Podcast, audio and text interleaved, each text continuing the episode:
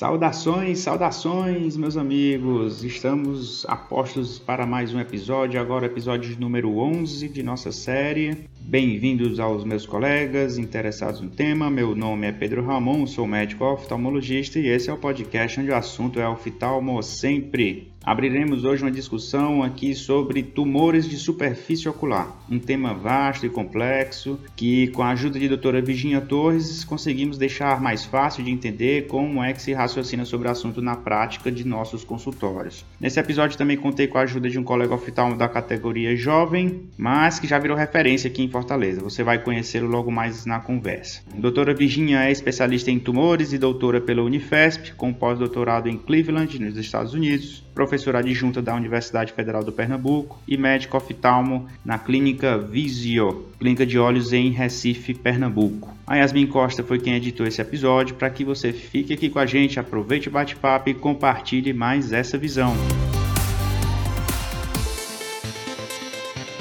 Bem-vindos a todos, ouvintes. Aqui a gente continua esse esquema de três participantes, acho que fica uma discussão melhor. Quem vai me ajudar aqui a conversar com a doutora Virginia vai ser o Carlos. E aí, Carlos, se apresenta aqui para os ouvintes. Tudo bem, ouvintes? Tudo bem, colegas? Meu nome é Carlos Sancho, eu sou médico oftalmologista, sou especialista em oncologia ocular pela Escola Paulista de Medicina, Unifesp. É um prazer estar aqui com vocês. Beleza, Carlos. Muito obrigado por sua presença. Carlos é meu amigo já de muito tempo e topou aqui conversar com a gente, fiquei super contente, cara. E bem-vinda, professora Virginia. Muitíssimo obrigado por ceder o tempo da senhora para dividir aqui com a gente um pouquinho do conhecimento. Eu acho que vai ajudar mais colegas com certeza. Muito obrigado pela presença. Eu que agradeço, Pedro. Bom dia, Carlos. Bom dia a você e a seus ouvintes. E agradeço a oportunidade. É um prazer poder contribuir, poder ajudar né, aos colegas que fazem a oftalmologia geral terem uma ideia da, do pouquinho de tumor, né, da oncologia, com esse tema aí que você propôs, que é tumor de superfície, né? Exato. Muito obrigado, professora. É isso mesmo, tumores de superfície.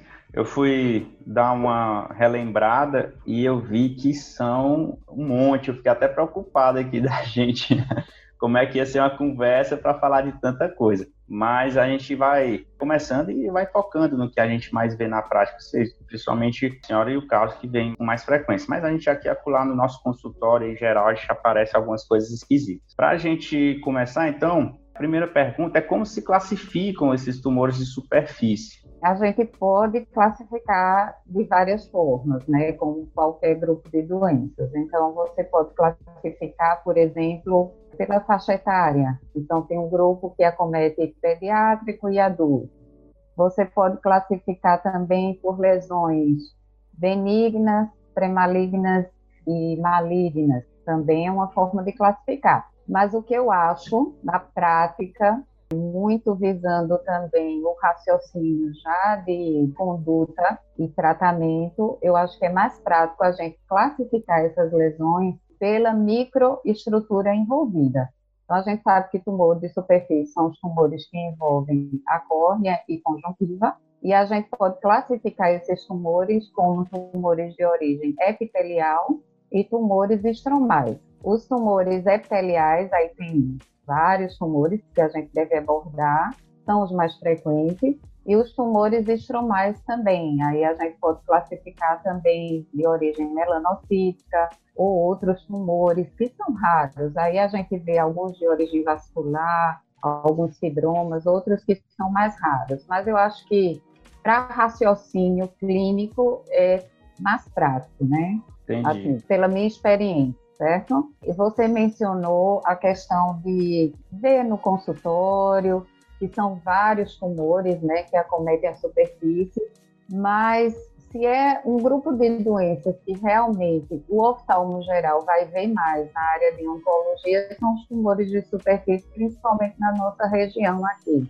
Então, eu acho importante esse tema que você colocou no no podcast, porque se tem um tumor que alguns especialistas que não são oncologistas podem, devem até fazer, é tumor de superfície, né? Então, acho importante. Exatamente, eu escolhi justo por isso, doutora Virginia. É o que, quando eu encontro, são mais frequentes. Então, está batendo com a estatística mesmo, né? A minha prática. A segunda pergunta, professora, é quais os mais comuns dessas, dessa classificação? O que a gente encontra mais? Quais são os tumores que provavelmente o médico oftalmo vai se encontrar aí na prática? Aproveitando a classificação que a gente falou, né, de microestrutura envolvida, os tumores epiteliais são mais frequentes, certo? Se a gente for pensar em tumor pré-maligno e maligno, seria as neoplasias intraepiteliais, correm conjuntivais. E aí essas neoplasias têm um espectro, que a gente pode comentar depois, ela vai acometendo inicialmente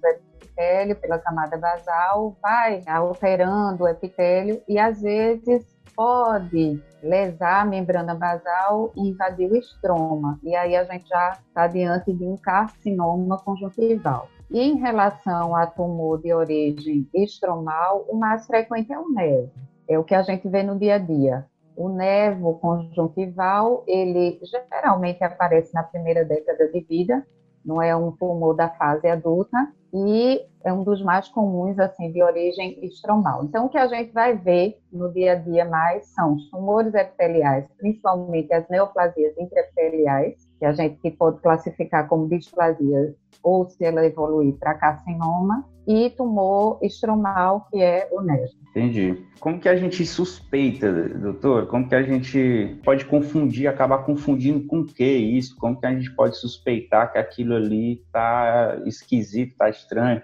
Assim, é pelo o aspecto clínico, né? Ainda bem que a maioria dos tumores, e isso aí eu estou falando dos tumores em geral, da oncologia ocular em geral, a maioria, o aspecto clínico já permite a gente fazer um diagnóstico, sabe? Pelo aspecto. Em relação a tumor de superfície, é aquele pterígio meio estranho, você não vê aquele epitélio mais brilhante, vê um epitélio alterado. Ele tem uma característica de fazer uma lesão um pouco mais translúcida, partindo do epitélio e às vezes avançando para a córnea. Às vezes o tumor de superfície de origem epitelial, ele tem uma tendência de produzir queratina, o que não é comum para um epitélio de conjuntiva, não queratinizado. Então, quando ele produz uma queratina, ele dá um aspecto esbranquiçado, que a gente chama de queratose, que não é comum. Então, a queratose é aquele meio branco, parece um, um couve-florzinho, isso aí está indicando alguma coisa fora do normal. Pode ser uma ceratose aquiquímica, que é uma lesão pré-maligna, mas pode indicar alguma neoplasia, certo? Mas, em geral, as neoplasias intraepiteliais, elas se mostram como uma lesão mais translúcida, uma alteração de epitélio. Depois ela acaba tendo alguns vasos próprios, né? Então você vê uma vascularização aumentada e ela chama vasos também, que são os vasos nutridores. Então você vê uma vascularização que, que caminha para aquela região ali. Geralmente a localização é interpalpebral, porque a gente pode comentar depois, mas um fator disso é a exposição solar. Então, essas áreas onde existem uma pinguécula prévia, um pterígio, essas áreas são mais suscetíveis de, naquela região, desenvolver uma alteração da célula. E aí ela começa a se transformar, células atípicas nessa região, certo? Eu diria que é isso, é ceratose, vascularização e uma alteração epitelial um pouco mais translúcida, um pouco diferente. Como a gente sempre viu pterígio na vida, quando você vê um pterígio diferente, você pode desconfiar disso, né? E, e outros tumores, um nevo é fácil de reconhecer, geralmente é uma lesão pigmentada da primeira década, ela é delimitada, ela tem uns cistos intralesionais, principalmente numa fase de vida mais avançada, quando você é adulto, vê uns cistos nessa lesão mais pigmentada, mas lembrando que um nevo de conjuntiva também pode ser amelanótico, completamente sem pigmento. como é na primeira década, a gente vê uma lesão um pouco mais rósea, com a vascularização própria, lembrar que pode ser um nevo, um nevo não pigmentado. Entendi, professora. É um desafio mesmo aqui a gente, só com áudio, fazer descrições né, de clínicas de tumores, né? Eu estava imaginando como que a senhora ia descrever aí, mas é difícil. Pois é. Né? É um desafio. E é pelo aspecto clínico, né?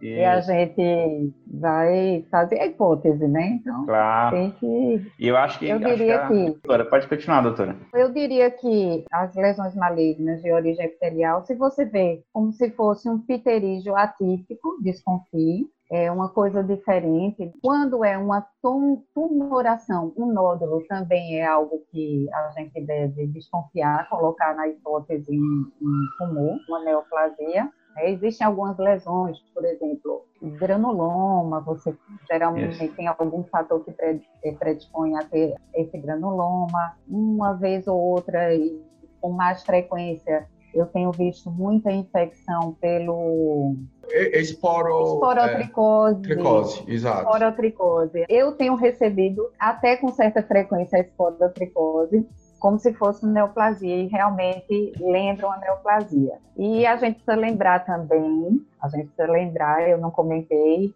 do HPV, né, dos papilomas virais, que tem um aspecto característico também. É uma lesão também epitelial, é uma lesão que ela tem um aspecto próprio que lembra um morango, uma framboesa, porque cada epitélio daquele vai crescendo ao redor de um fórum vascular, então dá um aspecto desse. Mas quando a gente vê um papiloma viral benigno, também tem que colocar a hipótese de uma neoplasia porque às vezes você pode ter uma neoplasia papilomatosa. Entendi, entendi. É, eu acho que nesse ponto é importante a gente falar para os ouvintes, principalmente quem está começando a prática de oftalmologia, que se você percebeu né, alguma coisa diferente do usual na lesão, né, com essas características que a doutora Virginia já citou, vasinutridores, placa queratose, etc. Ou pelo instinto mesmo, pela sua vivência, você percebeu algo diferente, encaminha esse paciente, é o ideal, sabe? Se você não tem tanta certeza, pede uma outra opinião, vai com calma nesse caso, isso eu acho que é importante. Outra coisa que eu queria perguntar, para a gente aprofundar também, a doutora Virginia, é, nesses casos também de dúvida, a senhora utiliza o azul de toloidina para identificar assim, alguma coisa na lesão? O que, é que a senhora acha do uso do azul? Olha, o azul eu usei muito, como a gente tem a mesma formação lá da Unicef, a gente utilizava muito lá como uma ferramenta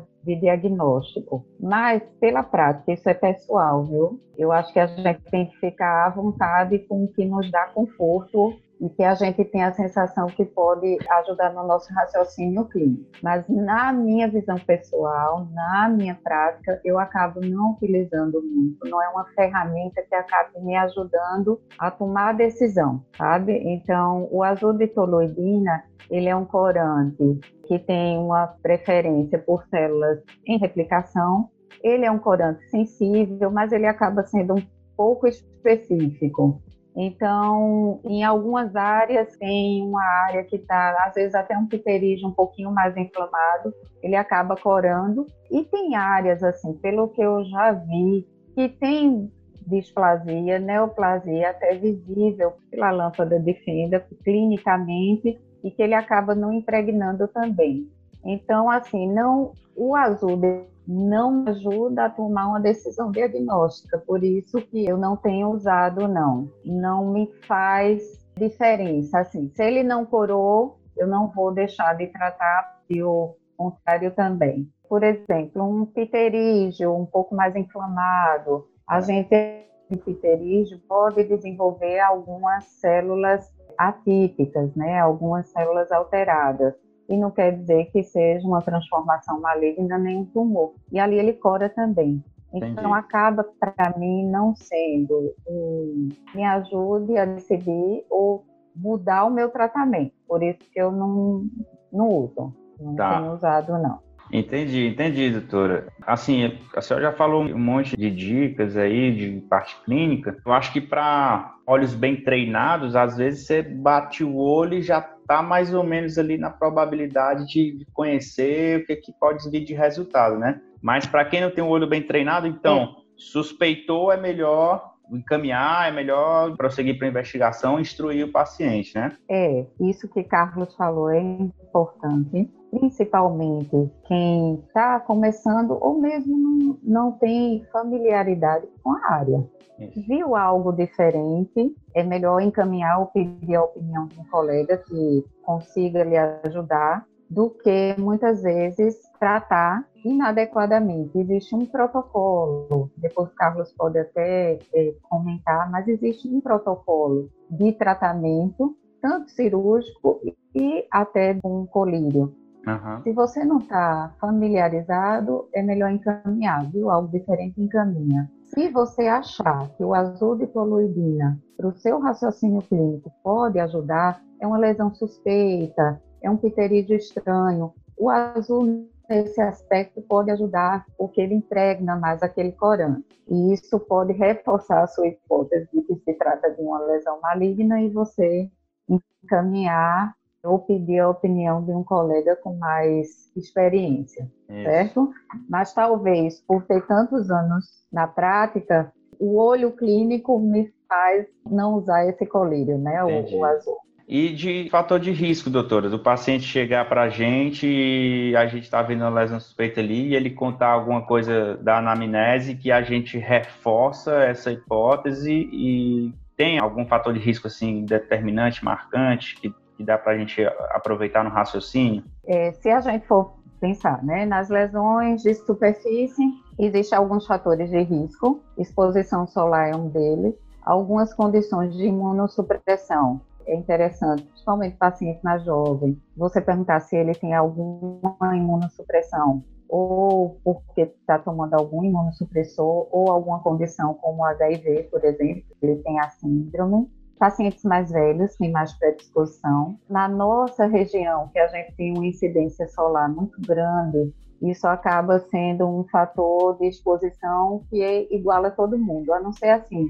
Existem alguns trabalhadores rurais que têm uma exposição maior e com menos cuidado, e isso acaba você vendo nesse grupo de pessoas um pouco maior a incidência. Fumantes crônicos, isso aí é fator que também pode predispor esses tumores de superfície, mas os principais são condições de imunossupressão, que aí você deve perguntar, exposição solar na nossa região é comum e Acho que só, né? Tá. Carlos, tá. se quiser comentar alguma coisa, lembrar e outra. Não, é, Não. eu acho que foi bem colocado. São os principais, é. né? Isso para lesão de epitélio, né? Sim, sim. E se a gente for lembrar da classificação, a outra mais frequente, que é o nevo. O nevo é uma lesão que você viu uma lesão pigmentada, principalmente na fase adulta, a primeira pergunta que deve fazer é desde quando que tem esse pontinho aí? Desde quando que tem esse sinalzinho?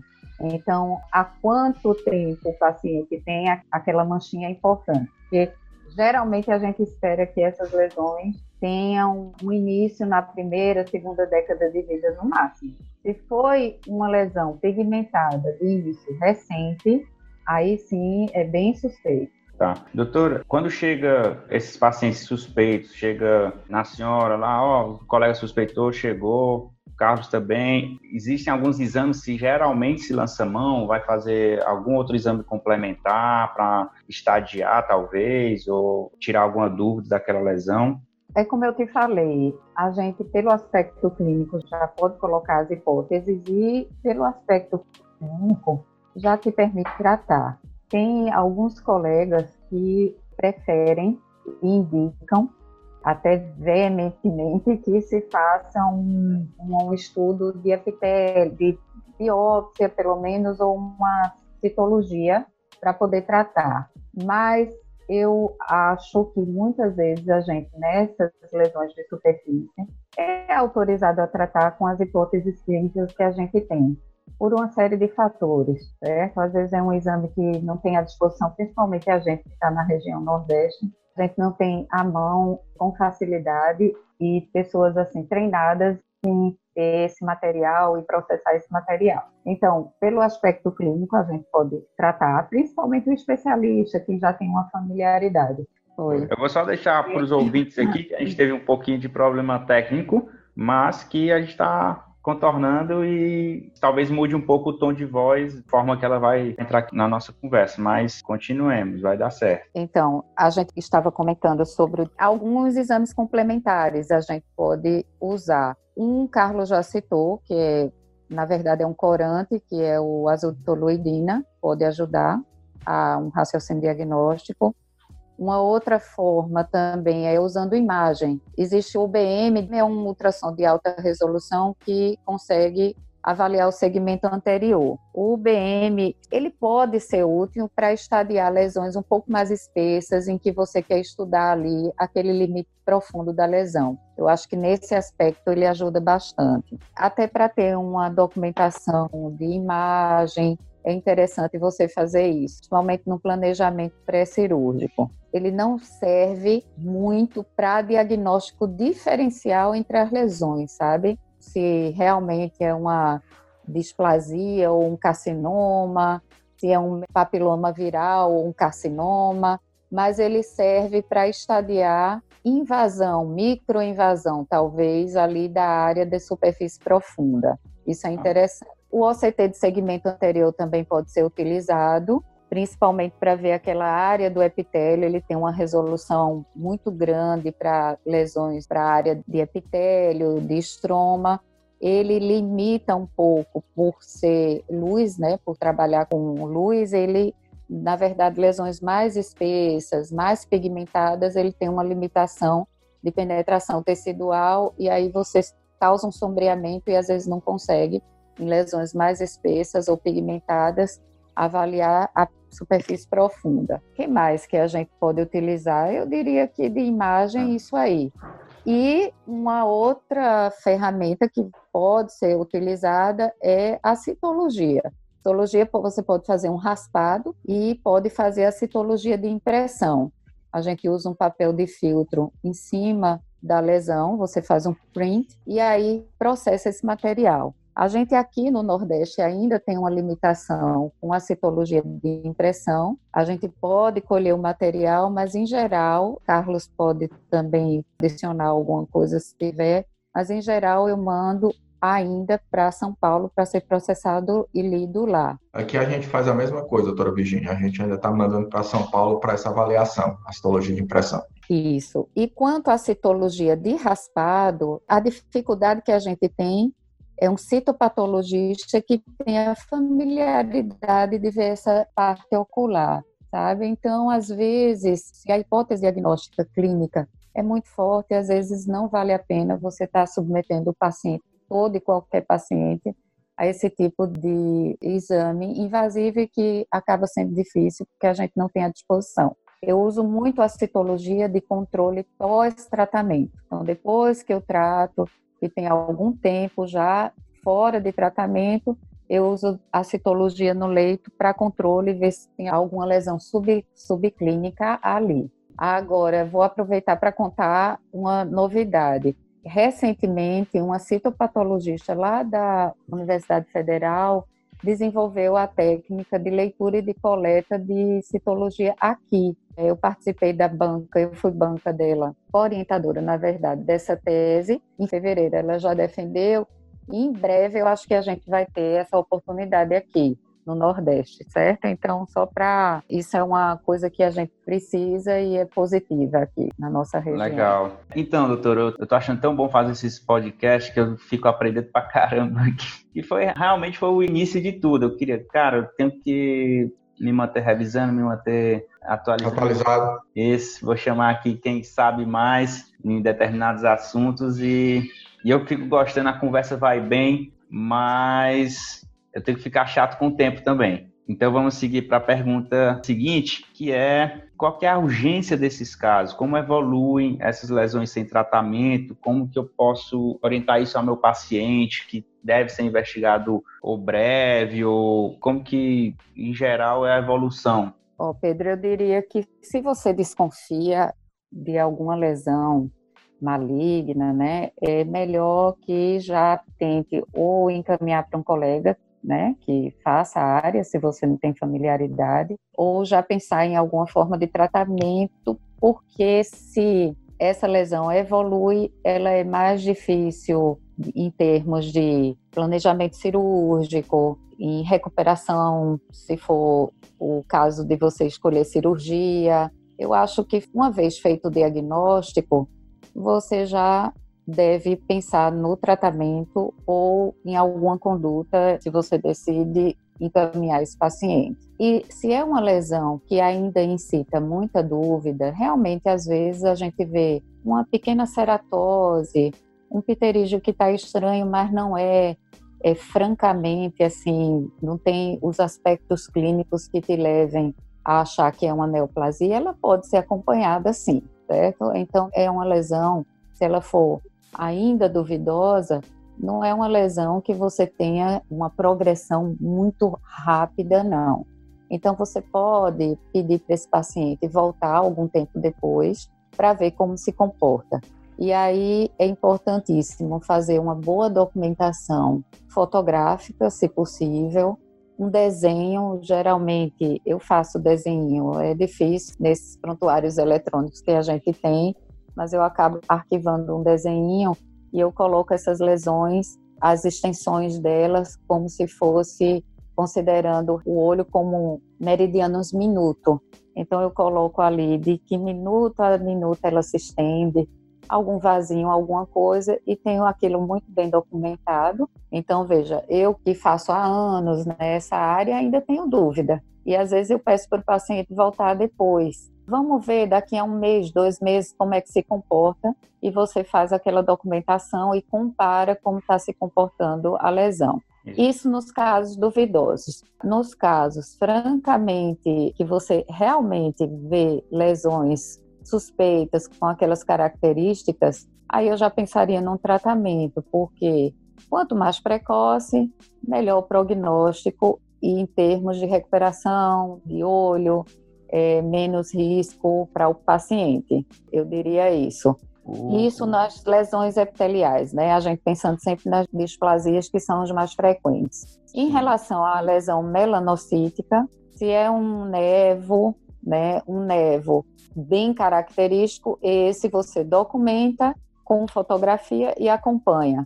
Esse acompanhamento, dependendo do tamanho e do aspecto, pode ser semestral ou até anual, se não mudar muito. Se é uma lesão que é melanocítica, você desconfia de um nevo, mas ele tem alguns aspectos estranhos, como a localização não bulbar, então aquela lesão pigmentada que está ali ao nível de conjuntiva palpebral, um pouco mais fundo de saco, é uma localização um pouquinho suspeita, ou aquela lesão melanocítica, mas que surgiu na idade adulta. O paciente garante que não tinha quando era pequeno, quando era na infância, ninguém tinha visto. Esse sim precisa de um segmento um pouco mais de pé, tá? Tá. E sei Carlos lembra de algum outro aspecto aí, Carlos. Eu acrescentaria só nessas lesões melanocíticas, né? que os colegas precisam lembrar que a gente pode estar diante de um melanoma, né? E o melanoma é uma lesão complicada porque pode dar metástase, é uma lesão mais grave, ou seja, eu sugiro que esses casos se acelere, se ter mais cuidado, se ter realmente, se você desconfia de névoa ou de melanoma, talvez fosse interessante também compartilhar com algum colega que tenha mais experiência, porque você está diante de um quadro que, infelizmente, espero que não, mas algumas vezes você pode ter evolução, paciente com metástase melanoma e evoluir até para o óbito. Ou seja, não estou querendo assustar ninguém, mas eu estou querendo explicar como é importante, né, você ter cuidado dessas lesões, cuidado com essas lesões, né? Isso. Eu me lembro lá no ambulatório, doutora Virginia, a gente fazia realmente muita documentação, né, professora? A gente era muita foto, foto, foto, comparava, comparava. E uma coisa que me chama a atenção também é que são os casos, eu já vi colegas meio que deixarem para lá, assim, darem menos importância para as melanoses primárias adquiridas, né, que a gente até vê com uma certa frequência, assim, né, que tem áreas até grandes, né, pacientes negros e, ah, é assim mesmo e vai, tchau, né, e é assim mesmo, é assim mesmo. Como que, que a gente deve raciocinar com isso? Isso, vocês dois lembraram, foi essencial mesmo de duas coisas. É, Carlos falou do melanoma. Exatamente isso. Quando eu falo lesão melanocítica que você diagnostica com o nevo, quando você tem esses aspectos, localização, não bulbar, surgimento na idade adulta, a falta de cistos intralesionais, o que a gente tem que pensar e afastar é o que Carlos falou, é melanoma porque realmente um melanoma pode surgir de um nevo de conjuntiva. Então, é esse aspecto. E melanoma, como o Carlos falou, é uma doença sistêmica e que tem uma taxa de mortalidade relativamente alta. Então, aí é mandatório, nesse aspecto aí, encaminhar para um oncologista ocular, porque ele vai saber lidar com esse tipo de lesão, certo? Então, foi super bem lembrado o diagnóstico diferencial, né, o tumor maligno de origem melanocítica é o melanoma conjuntival. Isso que eu já falei, localização, tudo, e uma vascularização também anormal nessa lesão pigmentada, a melanocítica. E um melanoma conjuntival também e mais frequentemente surge de uma melanose primária adquirida. Como o próprio nome já diz, é uma pigmentação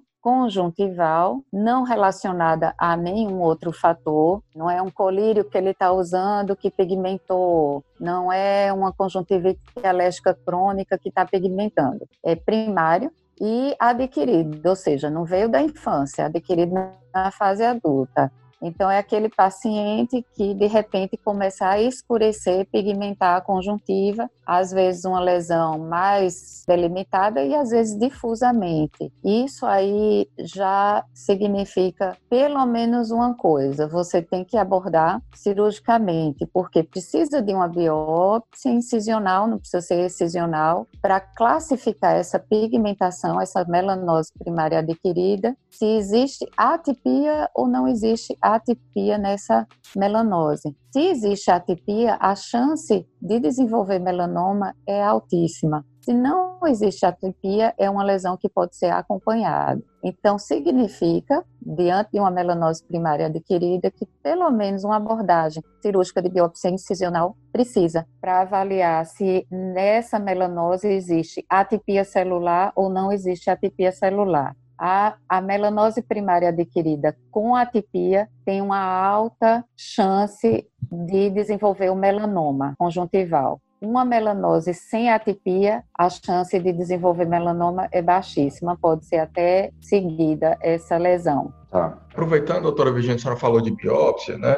A gente tem basicamente dois tipos de biópsia: a excisional, onde você retira a lesão de forma completa, dando margens, e a incisional, onde você retira só um pedacinho para você ver se descobre o diagnóstico da lesão. A senhora costuma fazer mais biópsia incisional, excisional? No seu dia a dia, na sua prática, como é que a senhora trabalha essa parte de biópsia? Carlos, quando a gente está falando de tumor de superfície, eu diria assim: a grande maioria deve se fazer a biópsia excisional. Se você opta por retirar uma lesão, é melhor que ela seja retirada com margem de segurança já. Né? A oportunidade já de você, às vezes, já está tratando aquela lesão. Isso se você já tem uma hipótese clínica formada, certo? Eventualmente, se você ainda tem dúvida do que pode ser ali e realmente o segmento, o exame complementar não conseguiu lhe ajudar, só para saber o diagnóstico você pode tirar um pedacinho e fazer uma biópsia incisional, fazer um diagnóstico e depois planejar um tratamento. Mas eu diria que nas lesões de superfície, a maioria a gente faz mesmo a biópsia excisional. Agora, uma das indicações para biópsia incisional é o que a gente comentou,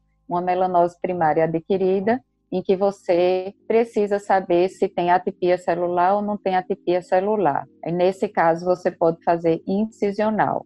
E só para finalizar, existe uma outra lesão que não é tão frequente, é de uma faixa etária um pouco mais avançada, mas que eventualmente a gente pode estar adiante, é de linfoma. Então, o linfoma de anexo ocular, ele pode pegar a superfície, a conjuntiva.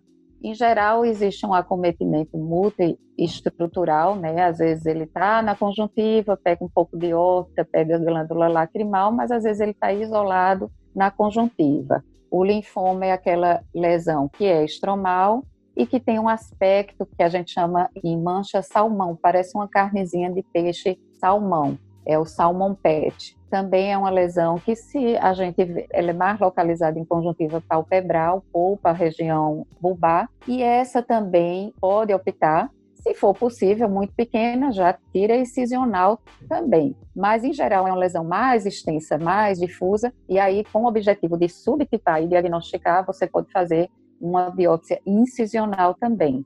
Então, eu diria que incisional, principalmente, seria melanose primária adquirida e o linfoma de anexo, né? Nesse caso, o linfoma conjuntival. Se Carlos lembrar de outro, me avisa. Não, é.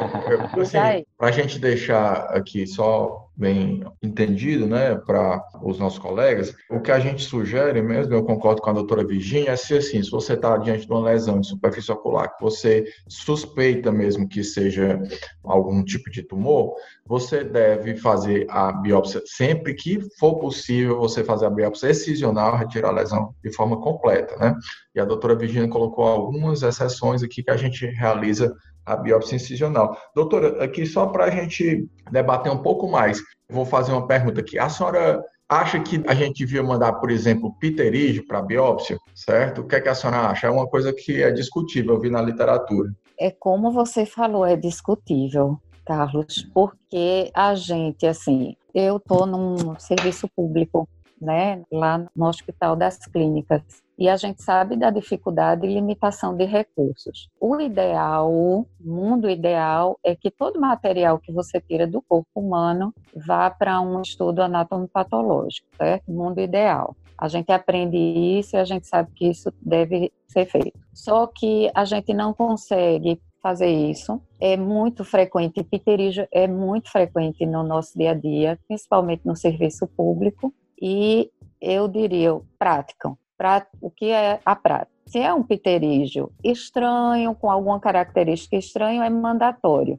E aí é o que você falou: tirar com margem de segurança e enviar para biópsia, certo? Para o anatomo patológico. Se é um pterígio típico, principalmente no serviço público, a gente acaba não colocando todo o pterígio para exame anatomopatológico, não. Isso exige um processamento, uma despesa de material e a gente acaba não enviando todos, tá certo? Ah. Agora, no privado, sim, eu eventualmente retirando o pterígio, eu mando sim. Isso é vida real, né? Não, existem alguns, alguns serviços que, mesmo públicos, e que se é possível, você manda. E às vezes a gente se surpreende com algum caso ou outro que já tinha alguma displasia, você já classifica ali lá, em cima daquele pterígio alguma lesão. Eu acho interessante, doutora Virginia, pegar essa nossa discussão, né? Porque é uma das coisas que a gente mais vê pterígio, né? Na nossa prática, né? E assim, eu achei bacana essa questão que a gente tem que analisar condições do serviço que você se encontra, mas o ideal mesmo é sempre mandar. Por quê? Eu recentemente fiz algumas revisões e eu vi até um estudo feito na Universidade da Califórnia, ele mostrou que 10% dos pterídeos podia ter carcinoma associado, certo? Aos pterídeos. Então, assim, às vezes o carcinoma está muito no início, como a senhora falou, tem só uma displasia, e aí quando você tira o pterígio, você resolve, né, aquele caso. Mas é interessante a gente ter, se você tiver a possibilidade, sempre mandar para biópsia, porque você está fazendo o melhor pelo seu paciente, né? Você está garantindo que aquilo é só um pterígio, né? Eu queria deixar essa questão legal. aqui, essa colocação. Legal, legal. Interessante isso, viu, Carlos?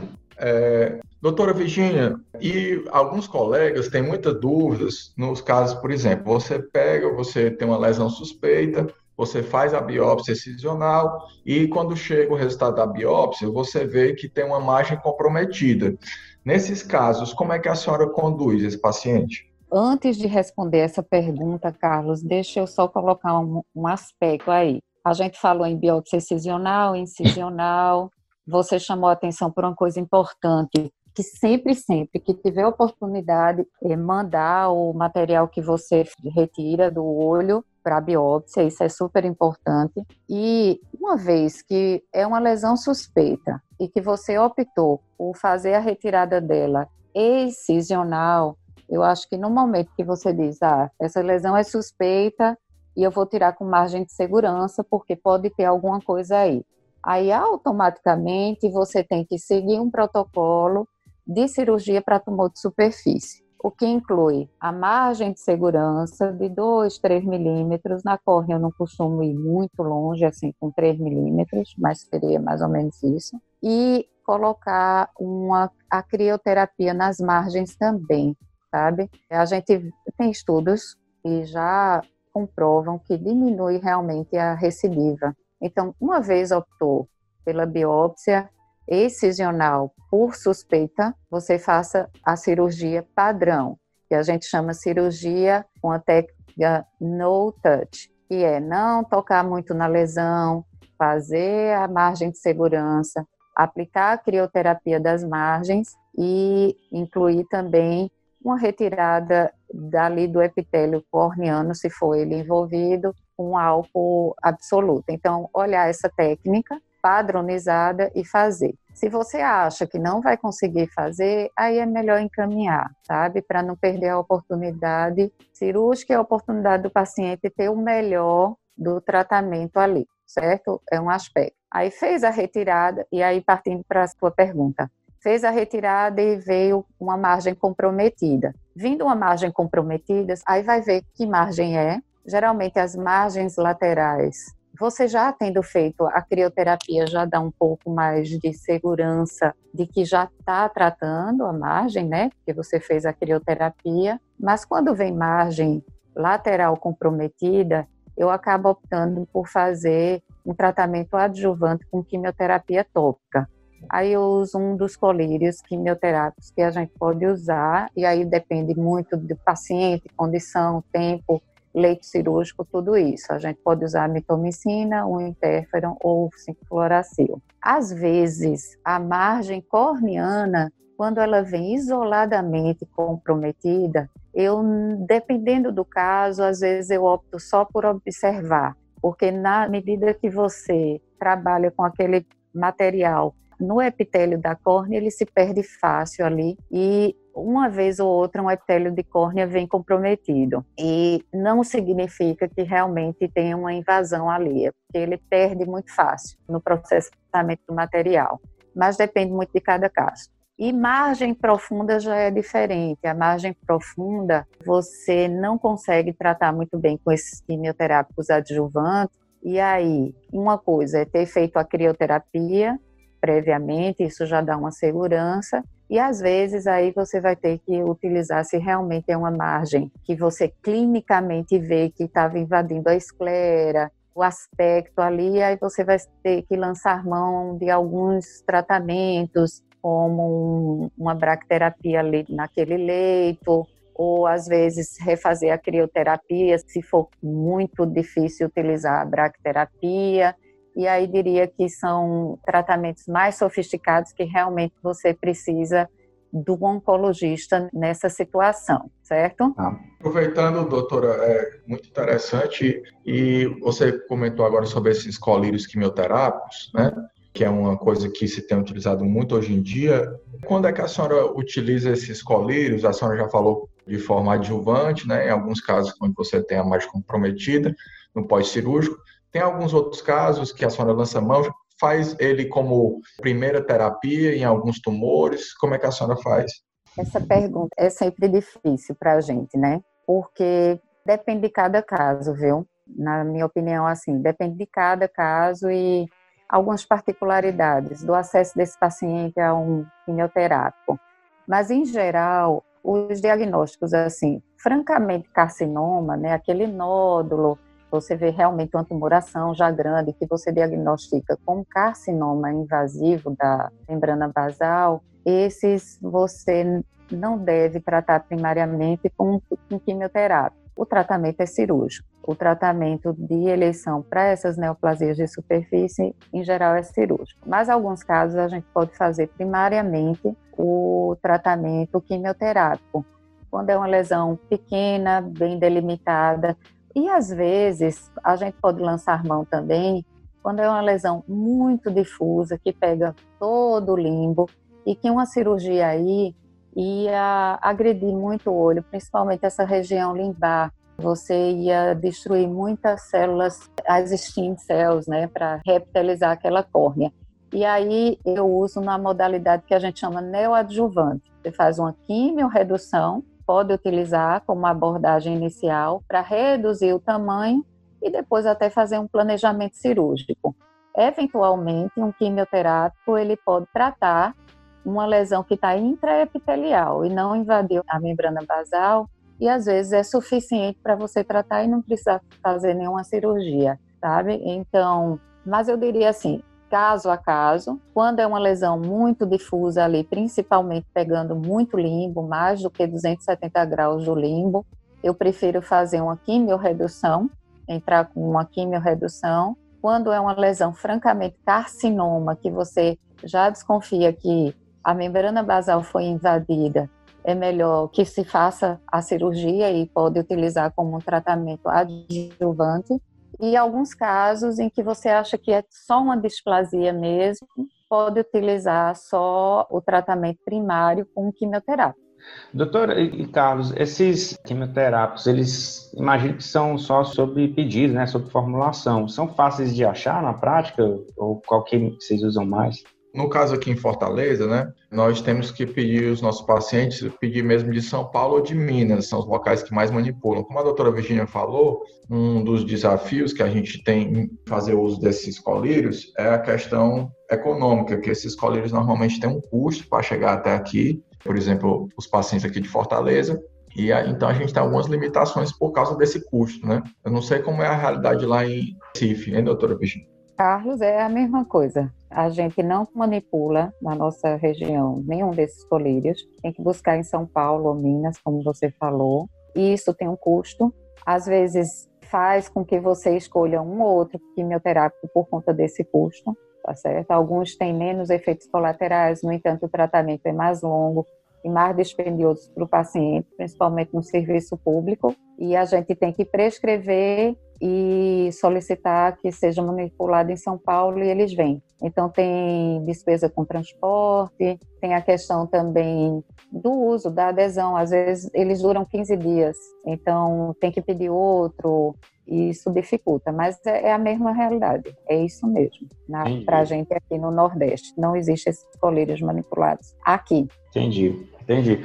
Em termos de recidiva, doutora Virginia, como que a senhora acompanha os casos em tratamento? Também considerando os tumores epiteliais, são lesões que têm uma taxa de recidiva frequente. A gente minimiza a chance de recidiva utilizando esses protocolos, né? E que eu já comentei, usar a crioterapia de margem conjuntival, a técnica na hora de você fazer a cirurgia não tocar no tumor, tem uma técnica padrão para minimizar o risco de recidiva. Se recidivou, você vai reestadiar e ver que tipo de tratamento vai ser eleito. Aí, aí vai de quimioterápico, um conjunto, cirurgia, quimio e quimio, certo? Eventualmente pode-se utilizar radioterapia, como eu falei, em placas, às vezes você faz isso. Uma lesão que tem que ter muito cuidado e tem que ser encarado mesmo como doença sistêmica, como o Carlos falou, é o melanoma de conjuntiva. É um tumor que eu diria que esse sim você precisa encaminhar para um oncologista ocular, porque é uma lesão que, se recidivada, aumenta muito o risco de morte. Então, a recidiva influencia no prognóstico de vida do paciente, certo? Então é melhor que essas lesões sejam abordadas por quem tem o conhecimento bem específico nessa área, certo? E ah. que mais? Será que tem alguma coisa que não sei, algum aspecto aí né, que vocês queiram perguntar mais de recidiva. Não, acho que era isso, doutor. Acho que a gente já cobriu bastante dúvida que, que pode surgir com os colegas na atenção primária de cuidados visuais, né, que todo mundo está aí no meio Brasil afora.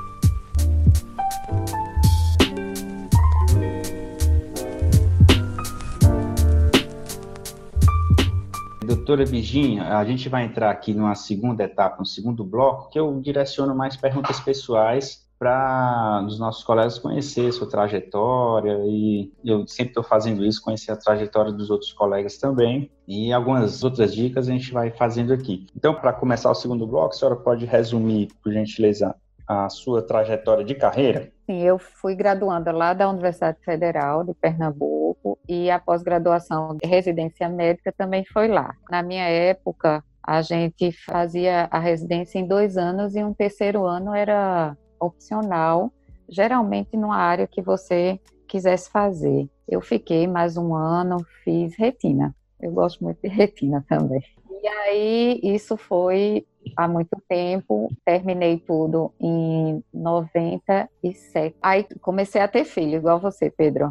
Foi um nascendo um atrás do outro, um atrás do outro. Na verdade, tive dois filhos e nesse intervalo surgiu assim a ideia de fazer oncologia, porque motivado por retina, eu gostava muito de retina, diagnóstico de retina, retina clínica, lesões de fundo de olho. E aqui a gente tinha uma carência também muito grande, na época ninguém fazia. Especificamente, tinha um colega que tinha ido, mas fazia mais a parte de plástico, enfim. E aí eu tive a ideia de fazer oncologia ocular. Entrei em contato com a doutora Clélia Ervine, que fazia muitos anos da Unifesp, no Hospital Acervo Camargo, enquanto meus filhos crescia um pouco e finalmente deu certo para ir para São Paulo em 2001 fazer o fellow de oncologia ocular. E eu já imaginava que eu ia precisar de uns dois anos para voltar assim bem segura. E fui com bastante intenção de fazer muito bem a especialidade, tanto que eu complementei a oncologia ocular com algumas outros fellows como ultrassonografia, que hoje em dia eu digo que é meu hobby, é ultrassom. Fiz um pouco de patologia ocular também, não considero que eu sou especialista, mas fiz um pouquinho, vi um pouco do ambulatório de órbita, tudo assim, muito voltado para oncologia. E lá na Unifesp, a gente que está lá pelo ambiente acadêmico e tudo, eu já admirava muito os meus professores e tudo, e isso foi mais estimulado ainda lá pelo ambiente, o academicismo de lá. E aí eu acabei fazendo, finalizei os fellows e fiz um doutorado, também na área de oncologia ocular. E logo depois do doutorado, eu consegui uma bolsa de pós-doutorado no exterior, em Cleveland. E aí, isso já tinha se passado oito anos em São Paulo, né? Entre essa trajetória toda. E aí, quando eu fui para Cleveland com essa bolsa de pós-doutorado, foi a hora de eu virar para meu marido e dizer: olha, a gente vai ter que desfazer tudo aqui de São Paulo, e aí é hora de ou, ou voltar para São Paulo ou voltar para Recife, quando voltar. Aí a gente decidiu voltar para Recife. E aí eu fiz quase um ano, foram nove, e voltei para Recife em 2010. Já tem dez anos que eu voltei. Aí fui trabalhando, fui inicialmente trabalhei na Fundação Altino Ventura, foi quando você, você me conheceu, né, lá como preceptora. Depois eu fiz um concurso de docente na Paraíba, então fui professora na Universidade Federal da Paraíba de 2012 a 2016 e depois teve o concurso aqui de Pernambuco, eu fiz e ingressei como professora. Então eu desfiz o meu vínculo na Paraíba e atualmente sou docente aqui da Universidade Federal de Pernambuco e depois a clínica privada. É mais ou menos essa legal. resumidamente minha trajetória. Já, legal, legal, doutora. E agradeço muito pela senhora por ter cruzado nossos caminhos lá, eu aprendi bastante. Inclusive, a gente disputava muito com os colegas lá. Tinha que ter um representante da residência. Aí a gente foi lá, se juntou, e aí, quem vai ser o representante lá? Eu fui sortear, olhei para trás, não tinha mais ninguém, foi eu mesmo. e aí eu fiquei os três anos como representante da residência. E nos meus dois primeiros era a senhora coordenadora da residência médica lá, que me ajudou muito também. Então, eu sou muito agradecido de ter cruzado caminhos com a senhora, porque aprendi bastante, bastante. Lembro muito bem, Pedro. Eu lembro de você representante, lembro muito dos meus residentes, e é uma satisfação muito grande ver vocês, assim, o sucesso né, de vocês e a gente ter contribuído algumas coisas. Você me falando, né, dessas histórias da residência, eu estou aqui impressionada como pequenas coisas marcam muito, né, para vocês. Daí a nossa responsabilidade aumenta de passar o conhecimento de maneira adequada e essas iniciativas assim que você faz, né, de divulgar, de esclarecer, isso é super importante. Isso, doutora, muito obrigado, muito obrigado. Tá, a minha intenção é, é essa mesmo, é chegar em colegas que estão lá na linha de frente da saúde ocular para a gente estar tá sempre recapitulando, relembrando esses assuntos que a gente vê na residência e que a gente ainda encontra, né, encontra e pode melhorar cada dia aí nossa assistência. Essas poucas coisas que os professores nos fale que agora assim eu estou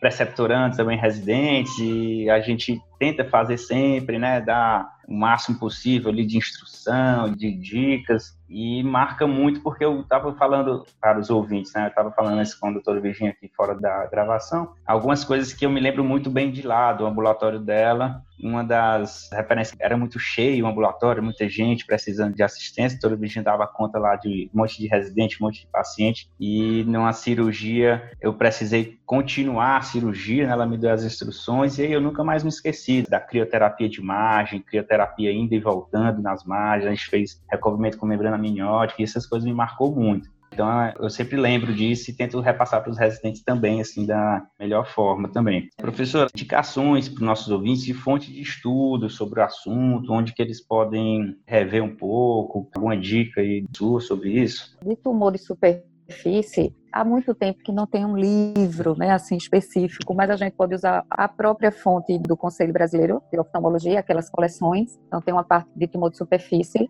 e a gente tem hoje em dia uma facilidade muito grande de acesso a trabalhos científicos, essas bases de dados de literatura que uma vez ou outra você tiver dúvida no uso de algum quimioterápico, vai estar tá lá dose, vai estar tá lá esquema terapêutico. Não é receita de bolo, assim, pelo que eu vejo, vários serviços usam protocolos diferentes, né, de dose e tempo de tratamento, nenhum está errado, né, é, é a preferência. Então, eu diria que, de maneira prática, a gente pode pegar a literatura que tem do próprio CBO, desse tema, da Academia Americana também é bem interessante, e trabalhos científicos em geral. Legal, beleza. É, dá para a gente acompanhar bem aí. Professora Rob, fora da oftalmo aí, que a senhora queira compartilhar com a gente. Pedro, eu estava pensando nisso outro dia. Eu estou precisando de um hobby, poxa. Porque eu só faço trabalhar. Isso, é, isso não está certo. Ó. Não sigam o meu exemplo. Eu acho que é essencial a gente ter um hobby na nossa vida. Eu não considero que eu tenho um hobby assim bem estabelecido, assim, bem dedicado, não. Mas eu me sinto muito bem na minha casa. Cozinhar também para mim é um hobby. E estar tá com a minha família é uma coisa que me relaxa muito, sabe? Mas eu não tenho nada assim muito específico, não, mas aconselho todo mundo ter, viu? tá jóia, tá jóia. Eu incluí, inclusive, incluí essa pergunta, doutora, porque eu também estava meio assim, cara, eu tô com uma, uma atividade, a gente já, já passou aqui em alguns episódios, tem professor que gosta de fazer corrida, gosta de bicicleta, gosta de cozinhar também, fazer... Estou sempre tentando aqui algumas coisas também para ver se vincula meu hobby. Por enquanto, acho que cada vez mais está sendo aqui esses podcasts, eu tô aprendendo pra caramba com esses podcasts. Então eu tô contente aqui. Eu acho que esse é meu novo hobby, provavelmente. Não deixa de ser relacionado à profissão, né? É como eu te falei, ultrassonografia ocular para mim é um hobby mesmo. Eu me rebaixo assim fazendo. Eu gosto muito de fazer imagem em geral e ultrassom é hobby, mas poxa, não vale, né? Vamos botar é. aí cozinhar e praticar exercício também não chega a ser um hobby, mas eu tenho feito com bastante dedicação. Joia. Pois é, tem esse vínculo com o oftalmo ainda, né? A gente fica ali batendo na caixola ali, oftalmo, oftalmo, tem que ter uma horazinha de relaxamento mesmo. Doutora, projetos futuros, tem algo que a senhora queira compartilhar, que está acontecendo e que a senhora acha que pode compartilhar com a gente, que é interessante? Assim, lá na universidade a gente tem alguns projetos para oncologia ocular. Você já mencionou que eu faço a parte, parte de retinoblastoma.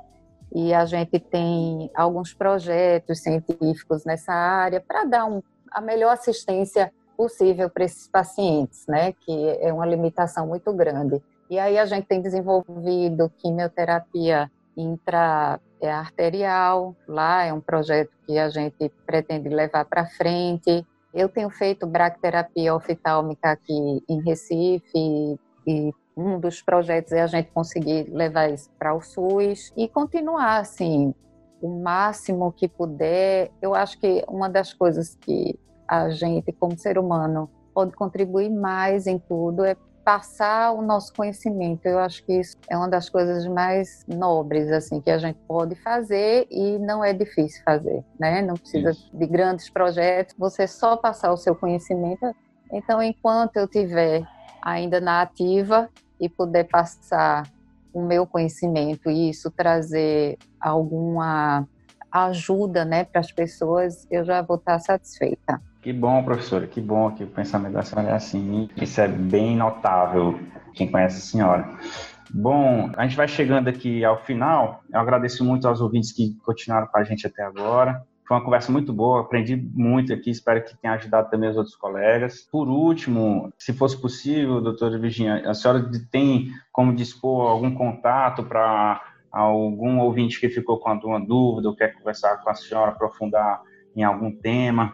Tem como eles chegarem na senhora, algum contato? Tem, eu vou te dar um número de telefone de celular, é institucional, é da minha clínica, 98320 0020. E o DDD é 81, né? De Pernambuco. Isso, show de bola. Agradeço demais, Carlos, também. Como que os ouvintes podem te achar, podem tirar dúvida? Perfeito. Dizer que foi um prazer estar com vocês aqui, discutindo um pouco de oncologia, né? E quem quiser entrar em contato comigo, pode me encontrar no Instagram, Carlos Sancho, ou no Facebook, Dr. Carlos Sancho, ou no e-mail sancho.carlos.hotmail.com. Só lembrando que é Carlos com K, pessoal é.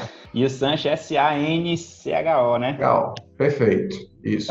Só queria agradecer a oportunidade e fico feliz, né, de jovens como o Carlos, muitos outros depois sucederam para fazer a, essa área de oncologia, né? Hoje eu fico muito feliz que é uma área que está cada vez se expandindo e isso só é bom para os nossos pacientes, viu? Exato. Parabéns aí, Carlos. Obrigado, doutora Virginia. Obrigado.